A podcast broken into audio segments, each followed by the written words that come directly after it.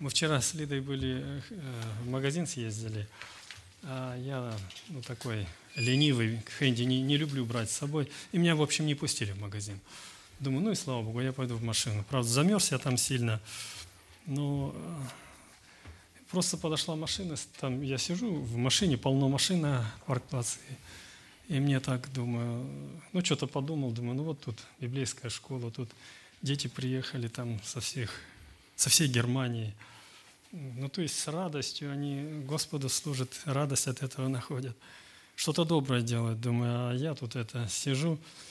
И как-то не то, что мне жалко себя стало, думаю, ну как, как-то же ведь... И думаю, а, и смотрю, большая машина там, смотрю, думаю, вроде бы это русские люди. А ведь не знаешь, не подойдешь так просто. Думаю, Смотрю, жена вышла, видимо, беременная женщина, мама, видимо, а он остался, курит там с Хэнди. Думаю, подойти заговорить. А, думаю, ну он от Хэнди не отрывается. И вдруг это немец. Думаю, тоже как-то неприятно. Думаю, и опять же мешать человеку, может что-то... Потому что машина большая стояла, крафтер. Ну, видно, человек или Зельфштендих, или... Ну, не знаю, не в этом дело. А потом глянул в бардачок, так э, лежит там трактат, и такой хороший, это, книжица такая, и лощеные листы, думаю, вот такое не жалко, не стыдно подарить. Думаю, ну как же. И смотрю, точно идет жена с мамой, видимо, ничего не купили. И думаю, если я сейчас не выйду, я уже не выйду. Я открываю двери, выхожу и говорю, вот вы ребеночка ждете.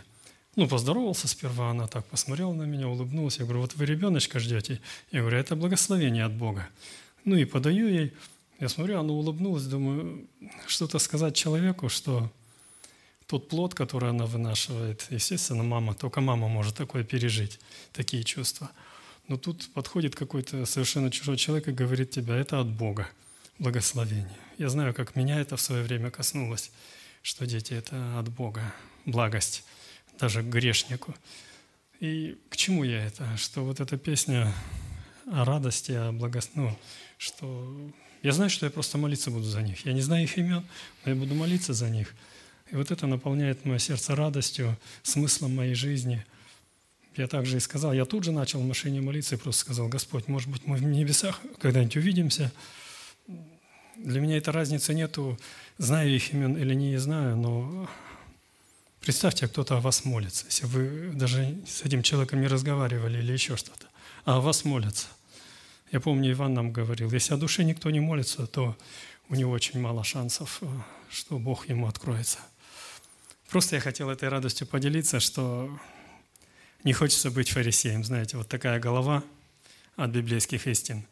Как один брат говорил, ходишь, боишься наступить сильно, что мысли вылетят. И вот такие руки, и вот такие ноги. Я не к тому, что я другой. Но... Да, слава Господу. И доброе утро, конечно же, всем вам сначала. Рад всех вас видеть, приветствовать, всех, кто сюда пришел сегодня, всех тех, кто смотрит нас через интернет. И свидетельство Юра, оно даже очень кстати, потому что сегодня речь пойдет о свидетельствах немного, о наших свидетельствах, о свидетельстве Павла. И хотел начать с того, что у каждого христианина есть свидетельство – свидетельство того, как Бог его спас. Эти свидетельства, они разные, а, у людей разные имена, у них разные истории, у них были разные места проживания, они уверовали в разном возрасте и при разных обстоятельствах. Но все эти свидетельства наши, они имеют что-то одно общее. И это очень главное, общее, что они имеют. Во всех свидетельствах действует Бог. В центре каждого свидетельства Иисус Христос, в центре каждого нашего свидетельства Евангелия Иисуса Христа. Это свидетельство того, что Христос нас спас на Голговском кресте от вечной погибели. И каждому христианину очень важно помнить свое свидетельство и очень важно делиться с другими своим свидетельством. И вот вопрос для вас, как часто вы вспоминаете свое личное свидетельство, как часто вы его рассказываете другим, и кто главный герой в вашем свидетельстве. Если быть точным, то это не совсем правильно сказать ваше свидетельство. Я думаю, что было бы намного правильнее сказать, расскажите свидетельство Христа в вашей жизни. Наш контекст, апостол Павел пишет послание к Тимофею, чтобы дать ему определенные наставления – и цель этих наставлений – дать ему практические наставления, практические истины для созидания церкви Иисуса Христа. Да, это цель, которая будет нас сопровождать по всему посланию к Тимофею. Проблема была в том, что церковь, в церковь э, вокрались лжеучителя, которые искажали учение Иисуса Христа, они искажали Евангелие, и таким образом они не созидали, а наоборот разрушали церковь. Центральный стих этого всего послания, 1 Тимофея 3, 14, 15, он также отражает цель послания. «Сие пишу тебе, надеясь вскоре прийти к тебе, чтобы, если замедлю, ты знал, как должно поступать в Доме Божьем, который есть церковь Бога Живого, столб и утверждение истины. Наш сегодняшний текст мы продолжаем. Это первое послание к Тимофею, первая глава, стихи с 12 по 14. Давайте вместе прочитаем его. Снова и снова призываю, приносите с собой Библии, открывайте ваши Библии, следите за текстом в вашей Библии. Итак, Тимофею 1, 12, 14. Благодарю давшего мне силу Христа Иисуса Господа нашего, что Он признал меня верным, определив на служение, меня, который прежде был хулитель и гонитель и обидчик, но помилован, потому что так э, поступал по неведению в неверии. Благодать же Господа нашего Иисуса Христа открылась во мне обильно с верою и любовью во Христе Иисусе. Название нашей сегодняшней проповеди «Свидетельство Христа в твоей жизни». И я добавил бы свидетельство Христа в твоем служении. Таким образом, я хотел бы подчеркнуть одну очень важную истину. Наша жизнь и наше служение – это не две разные вещи. Мы не разделяем нашу жизнь на до служения, во время служения и после служения – да, есть определенный день в неделе, воскресенье, сегодня, где Бог собирает своих детей для поклонения. И это особенное время, которое мы называем воскресное богослужение. И мы часто приглашаем людей на воскресное богослужение. И часто в конце служения звучат такие слова «Наше богослужение подошло к концу» но мы с вами должны понимать, что это не совсем правильно.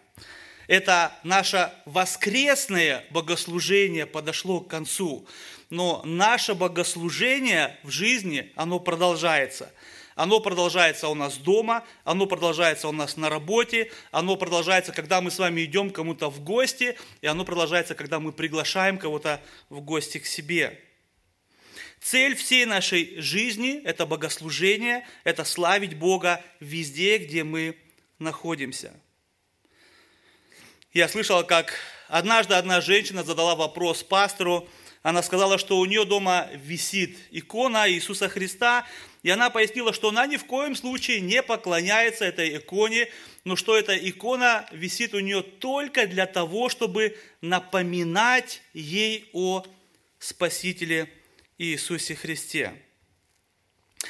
А, и на этот, она спросила, является ли это грехом.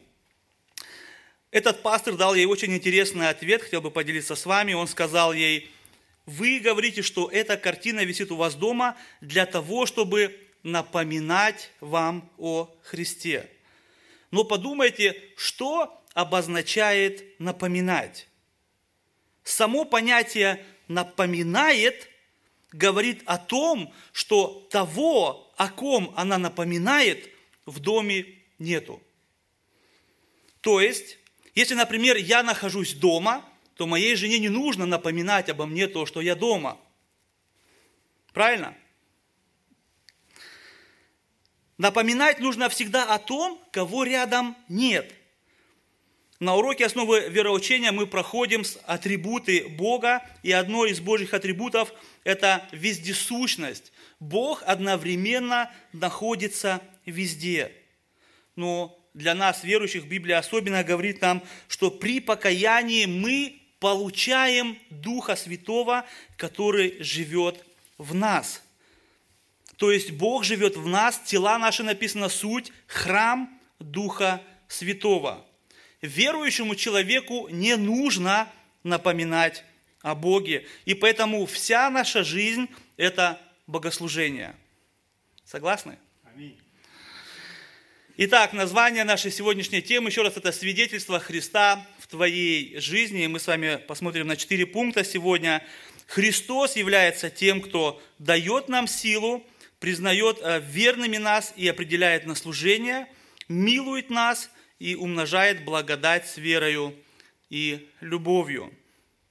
Перед тем, как мы перейдем к первому пункту, я хотел бы э, вот еще на что обратить ваше внимание. Э, может показаться, что вот это вот свидетельство апостола Павла, что оно как бы такое э, отступление от основной темы.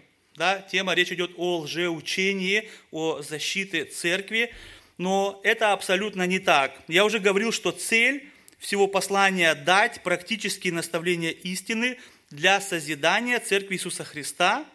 И мы не забываем все, что все это написано в контексте опасности, что были лжеучителя, которые распространяли ложное учение, ложное Евангелие. Таким способом они не созидали, а наоборот разрешали, разрушали церковь.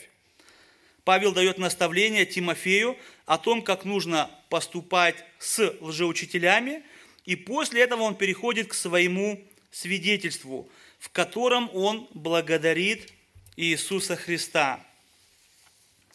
В самом начале, в приветствии Павел уже указывал на то, что он поставлен Богом на это служение. 1 Тимофею 1.1 написано, Павел, апостол Иисуса Христа, по повелению Бога, Спасителя нашего и Господа Иисуса Христа, надежды нашей. Посмотрите на приветствие а, Павла к Галатам. А, Павел, апостол, избранный не человеками и не через человека, но Иисусом Христом и Богом Отцом, а, воскресившим его из мертвых. Лжеучителя не были призваны, призваны Богом, они действовали не по повелению Бога. В то время, когда лжеучителя указывали на свои собственные дела, апостол Павел снова и снова указывает на Христа. На то, что Христос его призвал, Христос его оправдал, Христос дал ему силу. Он указывает на милость Христа и на его великую благодать. И в этом мы видим важность свидетельства Павла оно уводит нас от э, ложного учения о спасении по делам и, наоборот, приводит к нас к Божьей благодати во Христе Иисусе Господе нашем. Поэтому свидетельство апостола Павла э, никакое не отклонение от основной темы, а наоборот, это фундамент, на котором все построено. Я хотел бы, чтобы каждый из нас задумался о фундаменте в своей жизни – о фундаменте в своем свидетельстве. Что мы говорим, когда мы свидетельствуем? Может быть, что твой фундамент – это ты сам, и ты говоришь, посмотрите, какой я хороший.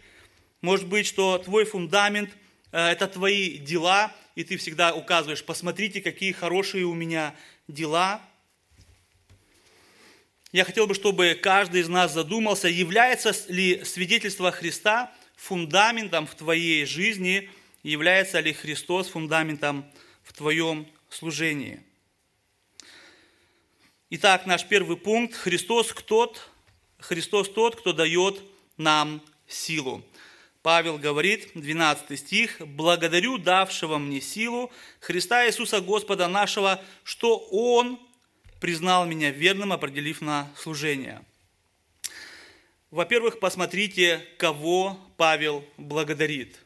Он говорит Христа Иисуса Господа. Мы сегодня уже привыкли к этим словам и не воспринимаем их так, как должно. просто говорим Христос, просто говорим Господь. Что обозначает Христос? Христос – это греческое слово, а, которое переводит еврейское слово «мессия». Мессия же обозначает помазанник, помазанник Божий. Помазанник – это определенный человек, которого использовал Бог для определенного служения. Это в Ветхом Завете были цари, это были священники и это были пророки. И в конце концов все они указывали на то, что придет один главный Мессия, главный помазанник, который объединит все эти три категории в одно. Это будет тот, кто больше всех царей. Это будет тот, кто больше всех священников.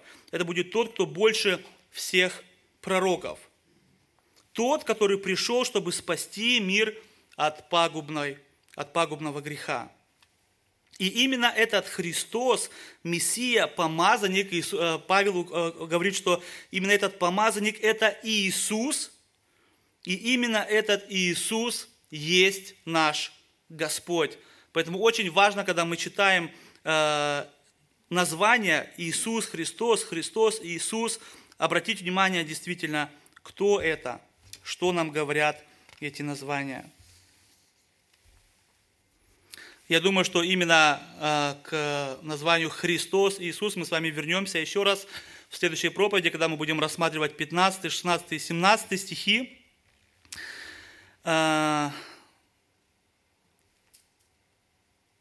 Так вот, Павел благодарит Иисуса Христа за то, что Он дал ему силу. Силу, которой у Павла не было, но в которой он очень нуждался, силу, которая была нужна Павлу для того, чтобы нести Евангелие по всему миру, силу для того, чтобы переносить боль, трудности, обман, предательство, силу для того, чтобы э, противостоять лжеучителям. Павел не сам по себе был молодец, сильный в вере, христианин. Нет, Павел четко понимал, что Бог однажды дал ему эту силу. Он четко понимает, что Бог является тем, кто укрепляет его в сложные времена. Перед вознесением на небо Иисус Христос сказал, Деяния апостолов 1.8, «Но вы примете силу, когда сойдет на вас Дух Святой, и будете мне свидетелями в Иерусалиме и во всей Иудее, Самарии и даже до края земли». И посмотрите, как эта сила действует. Деяния апостолов 9.22. После того, как апостол Павел стал апостолом, после его покаяния написано, а Савл более и более укреплялся и приводил в замешательство иудеев, живущих в Дамаске, доказывая, что сей есть Христос. Более и более укреплялся, доказывая, что сей есть Христос – эта сила действует именно в свидетельстве о Иисусе Христе.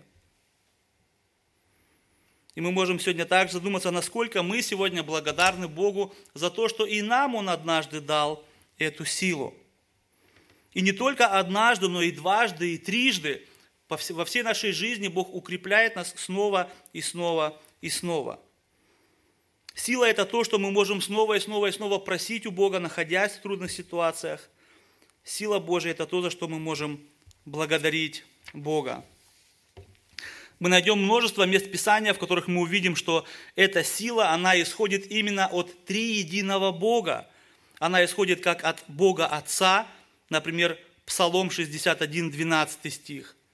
Также она исходит от Христа Иисуса, Матфея 10, 1 стих. Также она исходит из святого, от Святого Духа Деяния апостолов 2, 38. Эта сила, мы уже смотрели с вами, что она дается при покаянии. С помощью этой силы христиане несут всему миру Евангелие и проходят через разные трудности. И этот круг замыкается. Евангелие – это и есть сила Божия к спасению.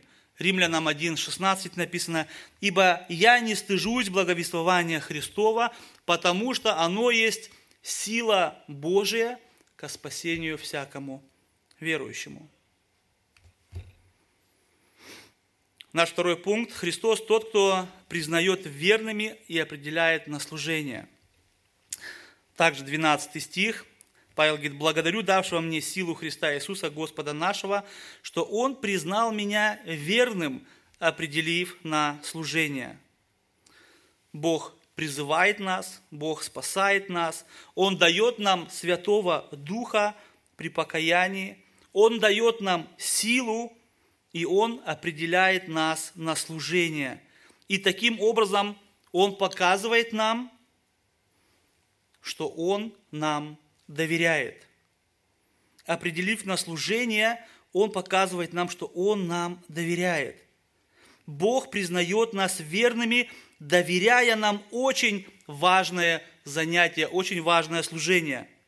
Иисус Христос доверяет тебе и мне свидетельствовать о Нем. Насколько мы понимаем с вами, мои дорогие братья и сестры, что именно доверил нам Бог – Бог доверяет нам быть свидетелями как Его силы, Его мудрости, Его праведности, Его справедливости, Его любви. И через все это Бог доверяет нам быть свидетелями Его святости. Вот что значит Бог признал нас верными, определив на служение – я уже говорил, что мы свидетели Христа не только на воскресном богослужении, но и дома, и на работе, и в гостях, и в магазине, везде. У всех нас разные служения, у всех нас разные задания в церкви и за пределами церкви.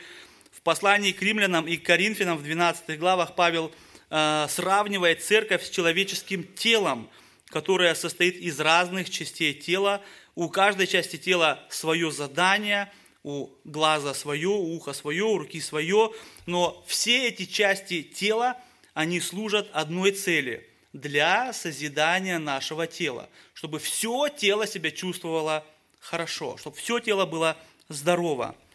Посмотрите, что Павел пишет Ефесянам, 4 э, глава, 11-12 стих.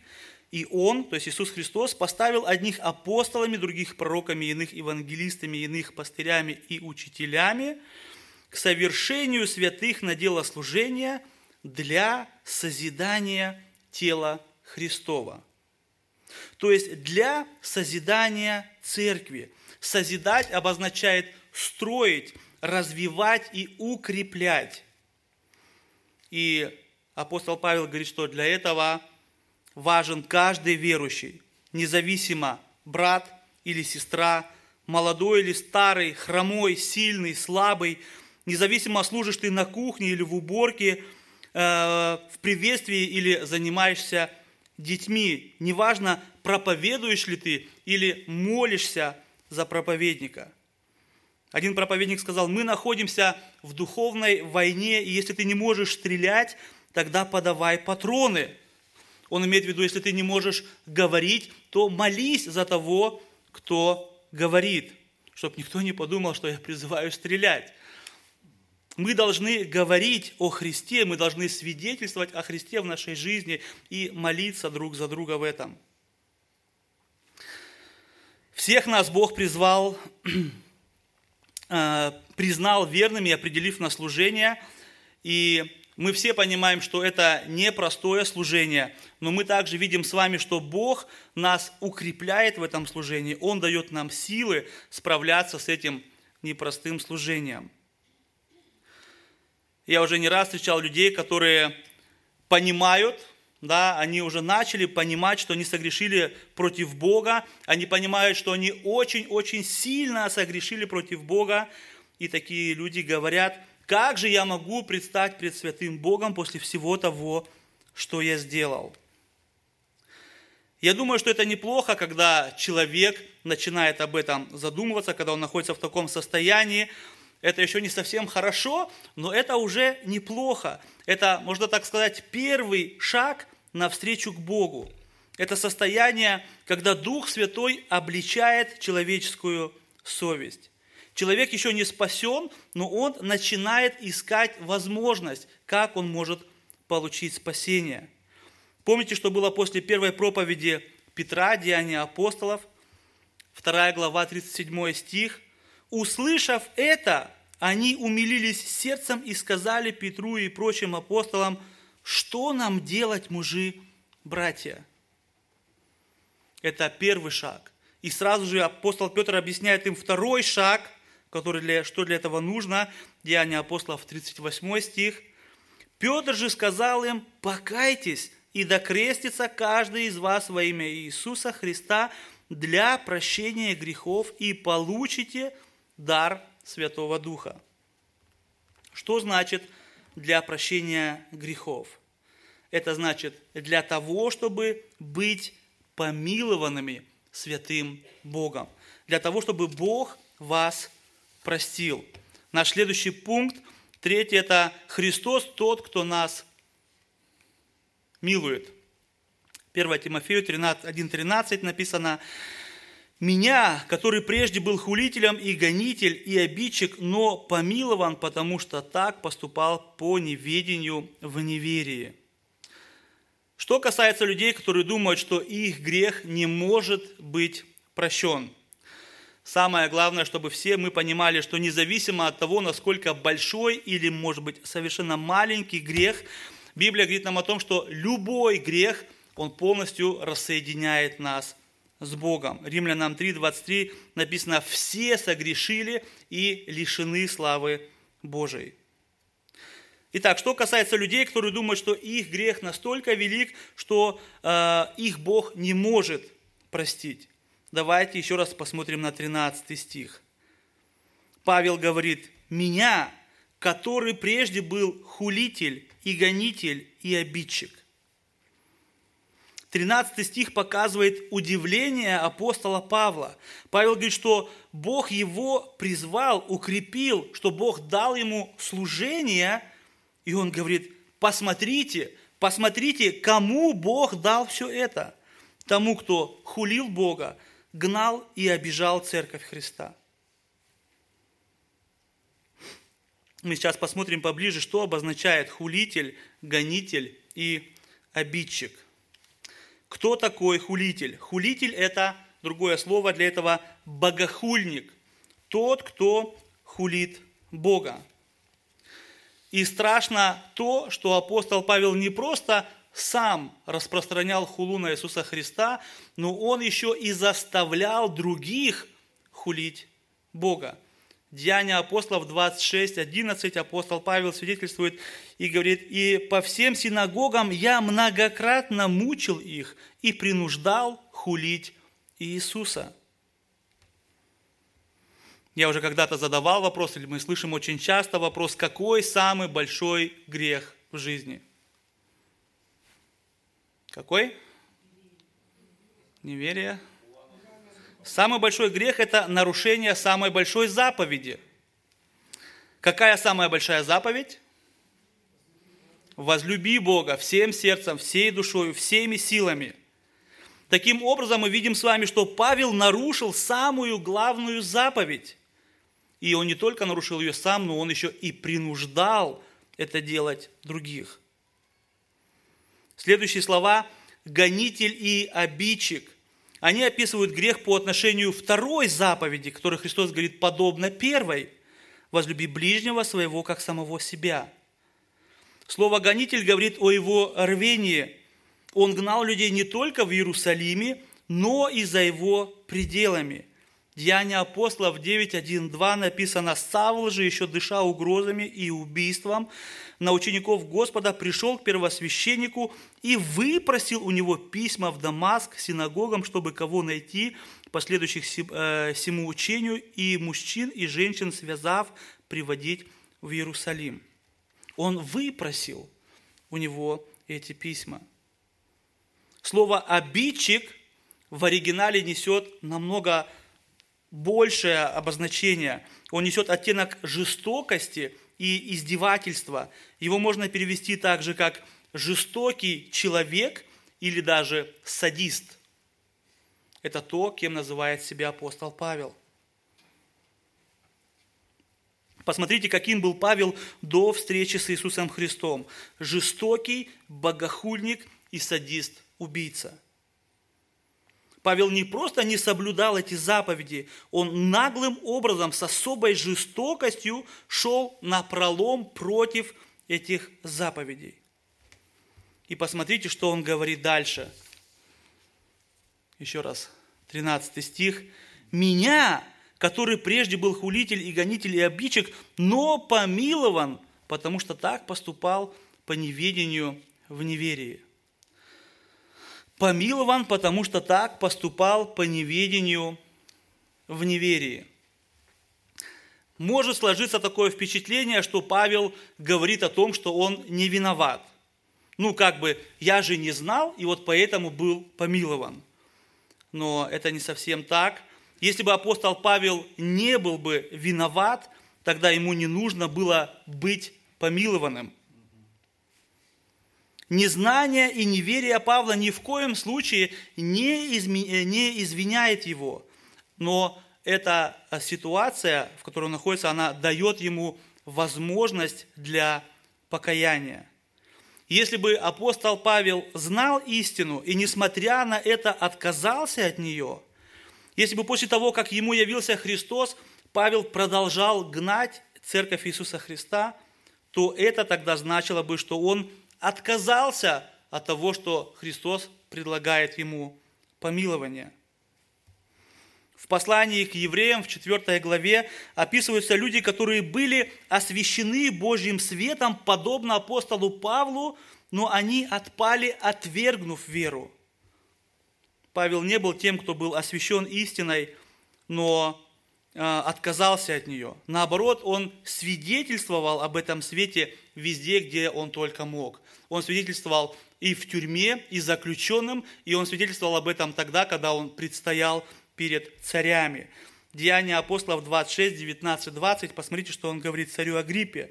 «Поэтому, царь Агриппа, я не воспротивился небесному э, видению, то есть этому свету, но сперва жителям Дамаска, Иерусалима, потом всей земле иудейской и язычникам проповедовал, чтобы они покаялись и обратились к Богу, делая дела достойные покаяния. И Павел, и каждый из нас несет на 100% ответственность за каждый свой грех. Даже в нашем мире, в нашем законодательстве есть такие слова – незнание закона не освобождает нас от ответственности. А значит, не освобождает нас от наказания. И Библия говорит нам о Божьем наказании, Римлянам 6:23, возмездие, то есть наказание за грех – это вечная смерть. Но Библия также нам говорит о том, что Бог желает нас спасти – в, этой же, в этом же послании 1 Тимофею, во второй главе апостол Павел э, призывает всех молиться, и он призывает молиться о всех людях по всему миру. И третий, четвертый стих он говорит, «Ибо это хорошо и угодно Спасителю нашему Богу, который хочет, чтобы все люди спаслись и достигли познания истины». Бог хочет, чтобы все, абсолютно все люди спаслись. Бог предлагает свою милость абсолютно всем людям по всему миру. Неделю назад весь мир праздновал Новый год. Это было начало 2022 года от рождения Иисуса Христа. Еще неделю раньше мы праздновали само Рождество Иисуса Христа. Православная церковь позавчера праздновала этот праздник по старому календарю. Эти праздники и Новый год, и Рождество так или иначе год за годом напоминают нам о милости Божией. Бог сам год за годом призывает людей по всему миру примириться с Ним. Он готов помиловать каждого грешника – и апостол Павел говорит, посмотрите, он готов помиловать даже такого, как я. Бог призывает мир к покаянию, предлагая спасение, но дело в том, что мир не желает принимать его милость. Что вообще обозначает помиловать грешника? Я недавно задумался, насколько мы понимаем, что значат наши слова, когда мы говорим «Господи, помилуй меня», или «Господи, помилуй его», или «Господи, помилуй ее». Как вы думаете, как бы вы сказали другими словами «Господи, помилуй»? Что мы говорим, когда мы говорим «Господи, помилуй»? Прости. Господи, прости. Господи, спаси. Да?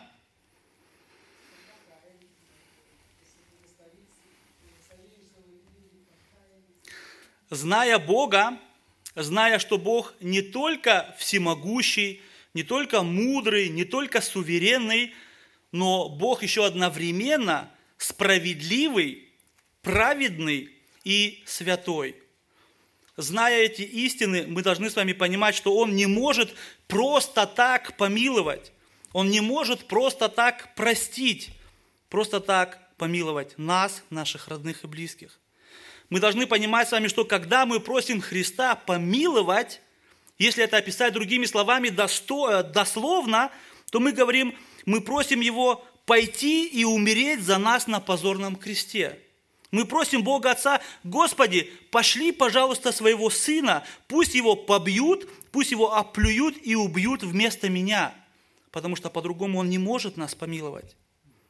Мы должны понимать, что когда мы в покаянии просим о милости, Сын Божий говорит своему Отцу, Отец, помилуй их. Я пойду и заплачу за их вину.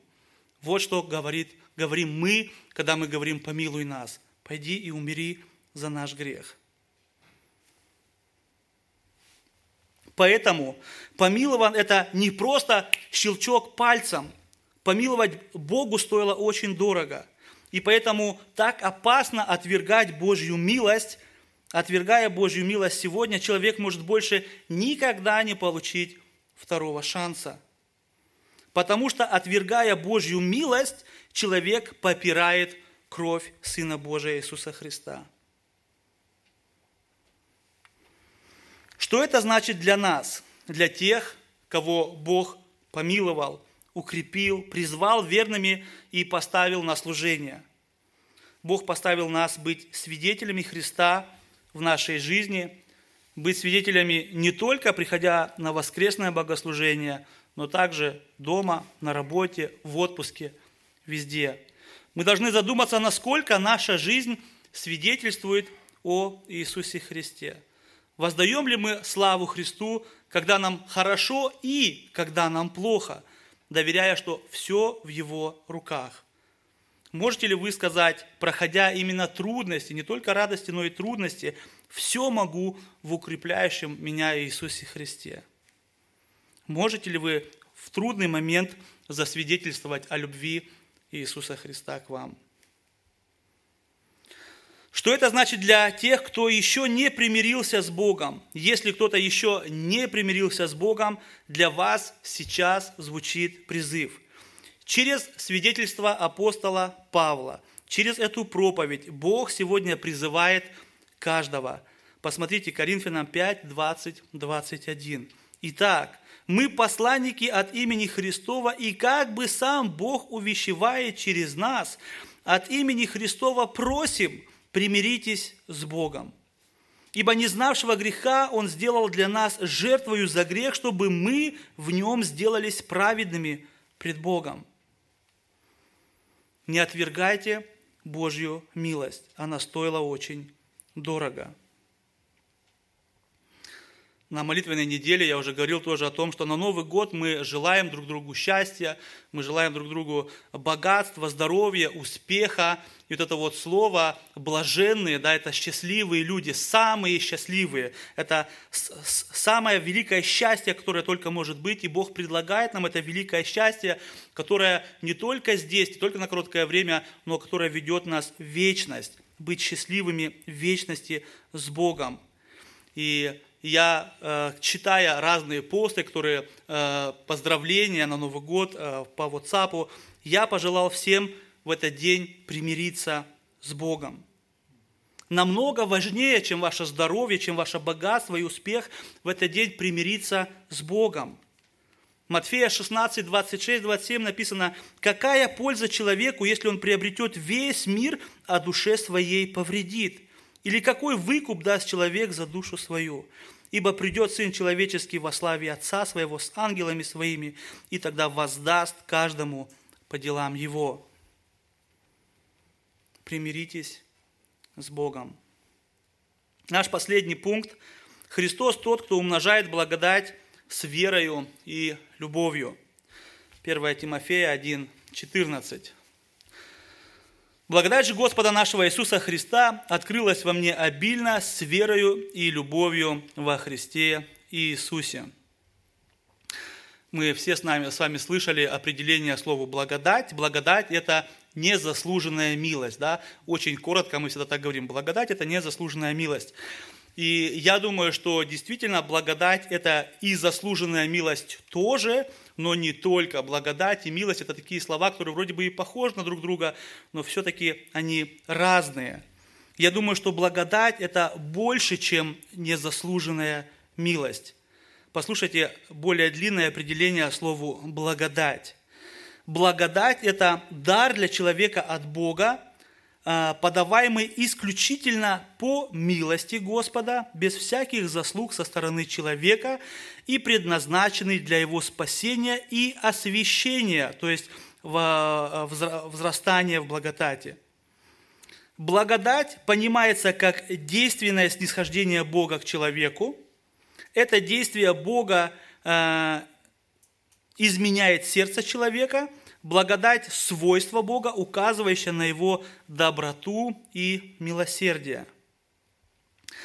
Если мы говорим, Господи, помилуй нас, помиловать значит покрыть наш грех, сделать человека оправданным перед Богом, очистить его от его грехов. Но Бог не только покрыл наши грехи, мы не просто помилованные грешники, Бог дает нам намного больше – Посмотрите, мы читаем, что Павел говорит, Бог дал нам силы, Он признал нас верными, Он призвал нас на служение, Он сделал нас участниками распространения Его благодати. Он усыновил и удочерил нас, чтобы мы вечно были с Ним в Царстве Его. Все это Бог нам дает по Своей великой благодати, помимо того, что Он помиловал нас и покрыл наш грех – Благодать же Господа нашего Иисуса Христа открылась во мне обильно с верою и любовью во Христе Иисусе. Слово «же» показывает нам, что этот стих относится к предыдущим стихам. Этот стих относится к свидетельству апостола Павла, к свидетельству Христа в жизни апостола Павла. Свидетельство Христа в нашей жизни – это свидетельство Его благодати – в нашей жизни. Бог признал, призвал нас по благодати. Бог дает нам силу по благодати. Бог счел нас верными для служения по благодати. И Бог призывает нас снова и снова, чтобы мы возрастали в благодати. 2 Петра 3,18 но возрастайте в благодати и познании Господа нашего и Спасителя Иисуса Христа. Ему слава и ныне, и в день вечный. Аминь. Благодать же Господа нашего открылась во мне обильно. Свидетельство Христа в жизни Павла – это сокрушительный удар также по лжеучителям и по их учению – лжеучителя, которые доказывали, что для спасения нужно соблюдать закон Моисея. Часто они э, поднимали свой авторитет, указывая именно на свои достижения, указывая на то, на свою принадлежность к каким-то родословиям важным. В послании к филиппийцам Павел перечисляет свои достижения в законе и называет все это мусором по сравнению с Христом. Филиппийцам 3 глава 7-9 стих. «Но что для меня было преимуществом, то ради Христа я почел читою. Да, и все почитаю читою ради превосходства познания Христа Иисуса, Господа моего. Для Него я от всего отказался, и все почитаю за ссор, чтобы приобрести Христа и найтись в нем не со своей праведностью, которая от закона, но с той, которая через веру во Христа, с праведностью от Бога по вере. Ефесянам Павел говорит 2.8, «Ибо благодатью вы спасены через веру, и сиение от вас Божий дар». Принять ложное Евангелие, спасение по делам закона, значит отказаться от благодати. Всем тем, которые продолжают проповедовать закон, апостол Павел пишет в послании Галатам, 5 глава, 4 стих, «Вы, оправдывающие себя законом, остались без Христа, вы отпали от благодати». Без Христа обозначает без благодати. Потому что Иисус Христос и есть благодать. Иисус Христос и есть благодать, и без Христа благодати не существует. Без Христа нет благодати, без Христа нет помилования, нет призвания, нет сил, нет служения, нет спасения. Без благодати есть только Божий праведный суд, и вердикт этого суда – вечное мучение, наказание за наш грех – но сегодня, сегодня звучит еще Евангелие, сегодня еще Бог дарит нам свою благодать. Посмотрите, Павел говорит, благодать же Господа нашего открылась во мне обильно. Здесь это? Yes. Да. Открылась во мне обильно.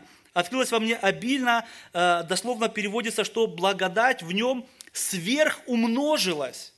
Не просто немножко больше стало, по чуть-чуть, она сверхумножилась в апостоле Павла, Павле. И благодать Божья, она сверхумножается сегодня, и поэтому мы сегодня получили прощение и усыновление, потому что эта благодать снова и снова и снова умножается. Поэтому сегодня еще открыта дверь для тех, кто еще не примирился с Богом.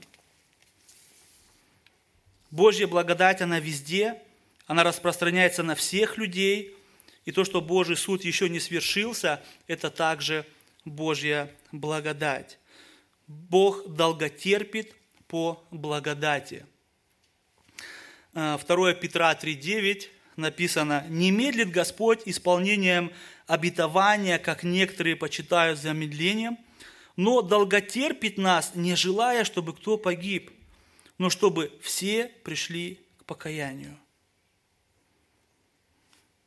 Бог желает, чтобы все пришли к Нему в покаянии. Дальше апостол Павел говорит нам, что благодать дается нам с верой и любовью во Христе Иисусе. Вера и любовь – это то, что отражалось в жизни апостола Павла, это о том, что свидетельствовал Павел, это то, что отражалось в жизни также апостола, э, Тимофея, это то, что должно отражаться в нашей жизни. Вера и любовь – это и есть свидетельство Христа в нашей жизни, в нашем служении. Да, наша тема э, «Христос», э, свидетельство Христа в твоей жизни. И вот вера, наличие веры и любви в твоей жизни – это и есть свидетельство Христа в нашей жизни и в нашем служении. Мы говорили вначале о том, что наша жизнь – это и есть служение Богу. Верующий человек не может не славить Бога. Верующий человек не может не свидетельствовать о Христе. Мы сегодня слышали Юра. Он увидел этих людей, и он не смог не засвидетельствовать. Он все-таки подошел и подарил эту брошюру.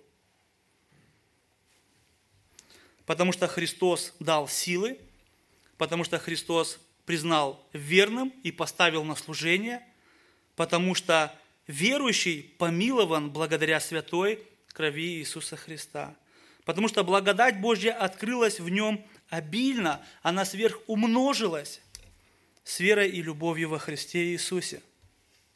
Давайте встанем и поблагодарим Христа Иисуса за Его благодать именно в нашей жизни, за Его долготерпение к нам, за то, что Его благодать достигла и нас сегодня – за его долготерпение к, том, к тем, кто еще не уверовал, Давайте действительно будем свидетелями Христа, свидетелями Его благодати во всех сферах нашей жизни, где бы мы ни были, чтобы действительно эта Божья благодать, она еще больше и больше умножилась, и чтобы она умножилась именно через спасение наших родных и близких.